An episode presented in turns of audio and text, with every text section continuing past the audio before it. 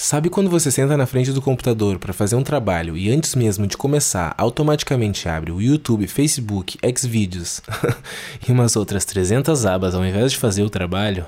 Então, talvez isso não seja totalmente sua culpa. De acordo com o livro O Poder do Hábito, um estudo na Universidade de Duke mostrou que quase metade das nossas atividades diárias não são escolhas, são simplesmente hábitos. A boa notícia é que temos como consertar isso. Seja para criar um hábito bom ou mudar um hábito ruim, a chave é dividi-lo em três partes: a deixa, a rotina e a recompensa. Isso se chama o loop do hábito. Vamos pegar o hábito de fumar cigarro como exemplo. A deixa pode ser um sentimento, como a ansiedade. A rotina é o ato de fumar em si e a recompensa é o relaxamento que o cigarro traz. O problema é que por anos as pessoas achavam que o foco deveria ser na rotina e a solução era simplesmente cortar o cigarro das suas vidas sem pensar nos outros componentes. Mas atualmente, com os novos conhecimentos da estrutura neurológica da criação de hábitos, sabemos que na verdade são as deixas e as recompensas que os moldam, e é nesses dois componentes que devemos focar se quisermos mudar ou criar um hábito.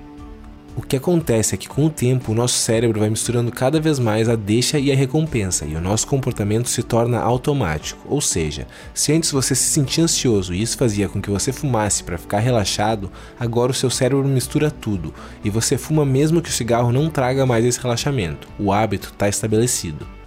Então a forma de acabar com esse hábito é mudando a rotina sem mexer na deixa nem na recompensa. Ou seja, você tem que achar algo menos danoso que o cigarro, como chicletes ou adesivos de nicotina, para que quando a deixa surgir e você se sentir ansioso, você consiga a mesma recompensa, o relaxamento. Ah, e é bom esclarecer que as deixas não são necessariamente sentimentos. Podem ser locais, horários, outras pessoas ou qualquer coisa que puxe o gatilho para uma rotina. E para criar um hábito bom funciona da mesma maneira. Vários estudos explicam por que é tão difícil para a maioria das pessoas criar o hábito de se exercitar, mas é justamente aí que podemos aproveitar o loop do hábito. Primeiramente, escolha uma deixa óbvia, tipo pôr as roupas de se exercitar ao lado da cama, para que ao acordar isso seja a primeira coisa que você veja. Então você deve seguir para a rotina, ou seja, o exercício em si, correr ou malhar, por exemplo. E aí, quando você voltar do exercício, você come um pequeno pedaço de chocolate como recompensa, mesmo que isso pareça contraditório, levando em conta que a maioria das pessoas se exercita para entrar em forma. Os pesquisadores viram que o cérebro da grande maioria das pessoas precisa dessa recompensa para fazer o esforço valer a pena. E eles também notaram que as pessoas que comeram um pedaço de chocolate tinham muito mais chances de estabelecer o hábito de se exercitar. O melhor é que com o tempo você não precisa mais do chocolate, porque o seu cérebro já misturou a deixa e a recompensa, da mesma forma que vimos antes no caso do cigarro. E o hábito já está estabelecido nos núcleos de base do seu sistema nervoso central, a parte do cérebro responsável pela criação de hábitos. E mais incrível ainda é que ao desenvolvermos o que o autor chama de hábitos mestres, podemos desencadear uma reação em cadeia na forma como organizamos várias áreas da nossa vida, ou seja, gerando de brinde mais hábitos bons. O que acontece é que, pela motivação criada no nosso cérebro a partir de pequenas vitórias, criamos o momento e a estrutura ideais para desenvolver esses novos hábitos.